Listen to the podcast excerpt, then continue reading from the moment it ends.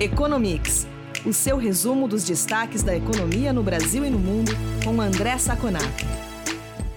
Olá, ouvintes do Economics. Aqui é o Eduardo Vasconcelos, jornalista da FEComércio. Estou aqui com o André Saconato, começando mais esta edição do podcast. Tudo bem, Saconato?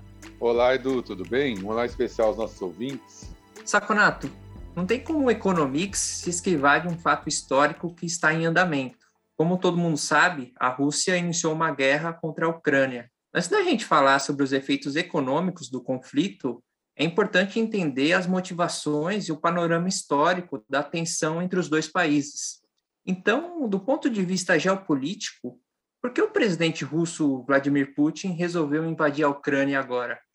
Olha, Edu, existe uma motivação aí da, muito da, da grande Rússia, né, da, da, da União das Repúblicas Socialistas Soviéticas antes do Muro de Berlim. Né?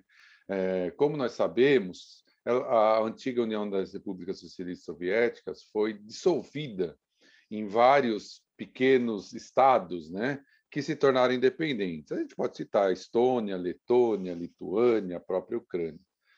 Mas isso nunca foi algo que foi muito bem engolido pelo Kremlin. Né? Ele, principalmente o Putin, que tem essa sede de grande império, tem essa cara né, do, do autocrata que quer recuperar o orgulho da Rússia, né, da, ou da antiga União das Repúblicas Socialistas Soviéticas. Ah, no caso da Ucrânia, a independência foi feita em 1991, pouco depois né, da queda do Muro de Berlim, e a Ucrânia sempre foi um território, ou um país, no caso, muito ligado às repúblicas ocidentais. Né? Eles têm uma característica muito próxima dos, é, do, das repúblicas ocidentais. Em 2004, é, vários desses países se aliaram à OTAN, Estônia, Letônia e Lituânia. E isso fez quase que um escudo em torno da Rússia de bases da OTAN, que a Rússia vê como inimiga, ainda lá da época da Guerra Fria. Né?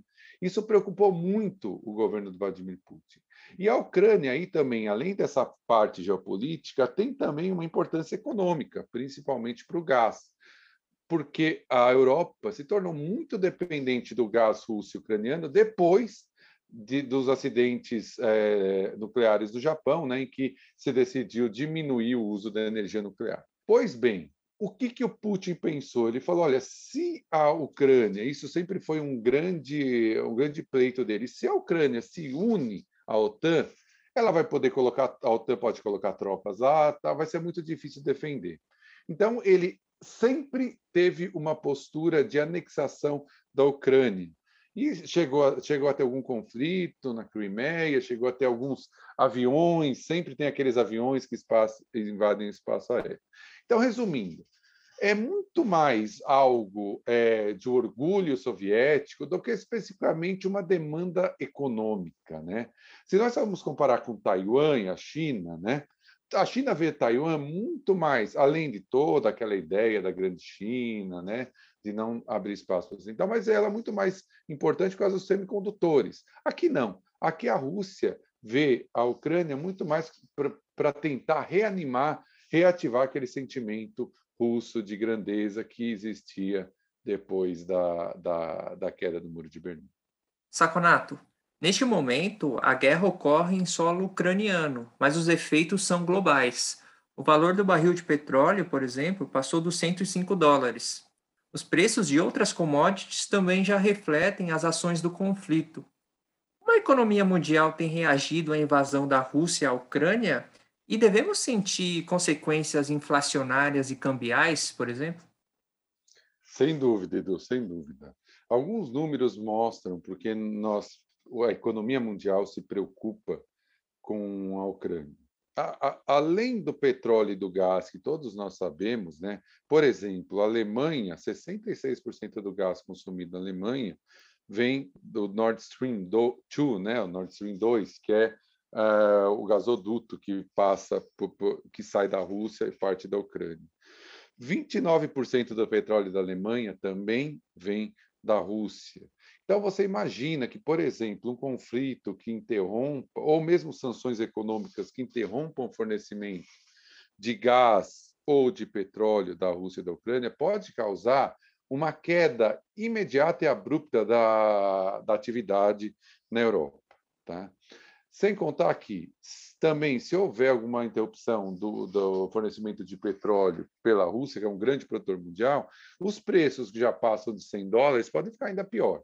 E a gente sabe que petróleo é um grande, tem um grande efeito na inflação mundial. No momento que os Estados Unidos está com a inflação quase chegando a 8, no momento que o Fed está sendo fraco para debelar essa inflação, você pode, inclusive, manter a inflação por causa desse choque de petróleo, e você tem uma queda do, da atividade mundial. Ou seja, há a possibilidade, inclusive, de levar a estagflação.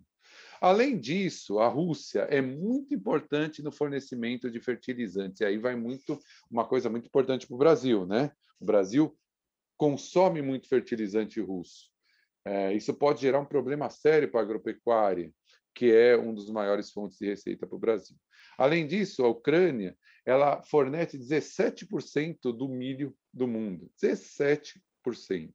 Rússia e Ucrânia exportam juntos 27, 29% do comércio mundial de trigo. Então a gente vê que são tudo pontos sensíveis em relação à inflação. É, há a possibilidade, óbvio que a gente tem que esperar que isso uh, vá para frente, mas a possibilidade, por exemplo, de se você, como eu disse, você ter, gerar um problema de fornecimento mundial desses produtos, é, uma diminuição da atividade mundial por causa da guerra, e, por outro lado, o um aumento do preço das commodities para o rompimento da oferta, você pode gerar até uma estagflação no mundo, que é a pior situação possível para a economia. E aí tem um outro fato, né, que é o, o efeito disso, desse, desse conflito nas ações. Você geralmente, as pessoas, os, os investidores ficam conservadores nesse momento e tiram do mercado de renda variável, tentando gerar é, colocar em, em mercado de renda fixa, dólar, ouro, etc., como nós estamos vendo. Tá? Então, todos esses efeitos podem, como a gente vê, influenciar o Brasil, tanto em preço como em atividade. Agora, é necessário entender qual vai ser a intensidade desse conflito, se ele vai durar bastante. Para que tenha esses efeitos todos tão negativos, ele tem que durar bastante, tem que envolver mais gente. Tá? É, inicialmente, ainda a gente não tem essa, essa visão. Né? Nós estamos gravando hoje, dia 24 de fevereiro, nós não temos essa visão da intensidade, mas são todos cenários possíveis. Saconato, entrando agora em outros assuntos, temos o resultado do PIB dos Estados Unidos. A economia norte-americana cresceu 5,7% no ano passado. Foi a maior alta desde 1984. Olhando só para o quarto trimestre, a alta foi de 7% na comparação com o mesmo período de 2020. Como você analisa o desempenho da maior economia do mundo? O desempenho do ano passado, Edu, foi bom, foi bom, uma recuperação muito rápida da economia. E os primeiros números desse ano também mostram, por exemplo, como nós já falamos aqui do varejo, que a economia continua muito aquecida. Só que esse número já é retrovisor, né? Nós estamos quase em março, nós vemos que as preocupações dos agentes econômicos, tanto nos Estados Unidos como no mundo todo, já mudaram foco. Hoje, por exemplo, não se discute mais a recuperação dos Estados Unidos, mas se discute como que essa inflação gerada pela recuperação pode prejudicar a continuidade desse crescimento. Né? Quer dizer, ou via salários reais, né? com a inflação aumentando mais que o salário nominal, ou via aumento de juros do, do, do governo do, do Banco Central americano. Por outro lado, também se preocupa agora, a preocupação é muito grande com a intensidade desse conflito que nós acabamos de, de falar. Né? Além, além de todos esses fatos econômicos, os Estados Unidos é um envolvido direto. Né? Se pensa assim, se eles vão enviar tropas, se a OTAN vai enviar tropas, se vai ou não vai influenciar dentro do conflito em si, mas o governo Biden já anunciou sanções segundo ele próprio, como as maiores sanções já colocadas a um país na história.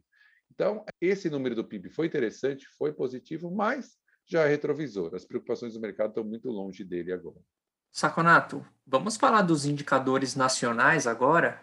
A taxa de desemprego caiu para 11,1% no quarto trimestre do ano passado. Segundo o IBGE, são 12 milhões de pessoas em busca de trabalho no país. Como comparação, no terceiro trimestre, o desemprego estava em 12,6%. Interessante ver também que a taxa média de 2021 foi de 13,2%. Devemos ficar mais otimistas ou pessimistas com o mercado de trabalho? Olha, Edu, esses dados, embora a gente tenha essa queda significativa na margem, esses dados não são bons. Não são bons por alguns motivos. Primeiro, é, num, num ano que nós crescemos muito, e nós não devemos, em 2021, e não devemos repetir esse ano, é, a média de, de, de, desemprego ter caído de 13,8 em 2020 para 13,2 em 2021 mostra que essa queda é muito lenta. Só para a gente ter ideia, em 2019, pré-pandemia, a taxa estava em 12%. Não recuperamos sequer próximos do que estávamos em 2019. Tá? A retomada do emprego não seguiu a força da retomada de, da, da economia. É óbvio que isso não quer dizer que a queda do desemprego tenha gerado baixa tenha gerado poucas é, ocupações no ano. É que as pessoas voltaram a procurar emprego, saíram dos aleitos e foram procurar emprego. Só para a gente ter ideia, a ocupação, o número de pessoas ocupadas cresceu 5%. Foram mais 4 milhões e 300 mil pessoas ocupadas, somando 91 milhões e 300 mil. E ela é bem dividida entre setores. Construção civil empregou 845 mil, comércio 881 mil, mas ainda menor que 2019. Indústria, 446 mil. Serviços domésticos, 327 mil. São números expressivos, né? não são números. Mas ainda muito aquém do necessário para recuperar a, a, economia. A informalidade, por exemplo, subiu de 38,3% para 40,1%. Né? Além disso, os empregos gerados foram muito ruins. Para a gente é, ter uma forte ideia de como esse emprego gerado é ruim, a renda média do ano passado em relação a 2020 caiu 10,7%. 10,7%. Tá? Para R$ 2.447. A massa de renda, que é a total de pessoas empregadas vezes o salário médio, que foi 200, quase 230 bilhões, ela no trimestre, ela está próxima à pior fase da pandemia. Ou seja, os dados são muito ruins. Poucos empregos criados, empregos de baixa qualidade e renda caindo. Não dá para ser otimista para 2022 com um cenário como esse.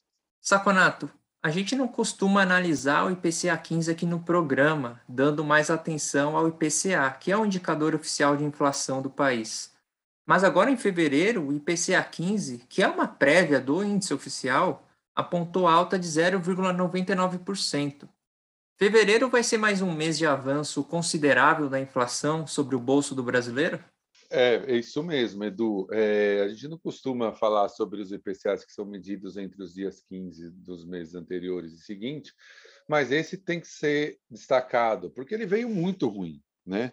Não só, como você disse, o 0,99 de 15 de janeiro a 15 de fevereiro, como também a divisão dele por setores foi disseminada alta. Primeiro, uma coisa esperada e que deve diminuir nos próximos meses, é a educação.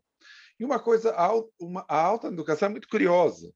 A alta foi maior quanto mais básica a educação. Educação fundamental subiu 8%, pré 7,55%, e aí foi caindo. Médio 7,46%, superior 5,9% e pós-graduação 2,9%. Curioso, né? Os pais e crianças em educação fundamental estão sofrendo muito com isso. Isso fez com que a educação subisse 5,64%, que teve, obviamente, um efeito muito grande no índice. Mas se a gente pegar artigo para residência, 1,94, alimento, 1,2, vestuário, 1,1, transporte, 0,87, Despesas pessoais 0,78, todos os setores subiram com bastante, com números bastante significantes, o que é muito preocupante, porque a inflação está disseminada entre outros setores. E para completar esse número preocupante, os preços administrados, né, que são aqueles preços de tarifas públicas, transporte, energia, subiram só 0,09%, permaneceram constantes. Mesmo assim, todo o restante fez a inflação bater próxima de 1%. Esse número é muito preocupante e reforça a preocupação do Banco Central em continuar um ciclo de alta mais consistente. Vamos esperar o IPCA cheio, mas esse IPCA já dá amostra que novembro vai vir acima do esperado e continua forte a preocupação com a inflação. Saconato, é isso por essa edição. Obrigado pela entrevista. A gente volta a se falar no próximo episódio do Economics. Muito obrigado, Edu, pela nossa conversa. Obrigado aos ouvintes que estiveram conosco até agora. E nos falamos na próxima edição do nosso podcast.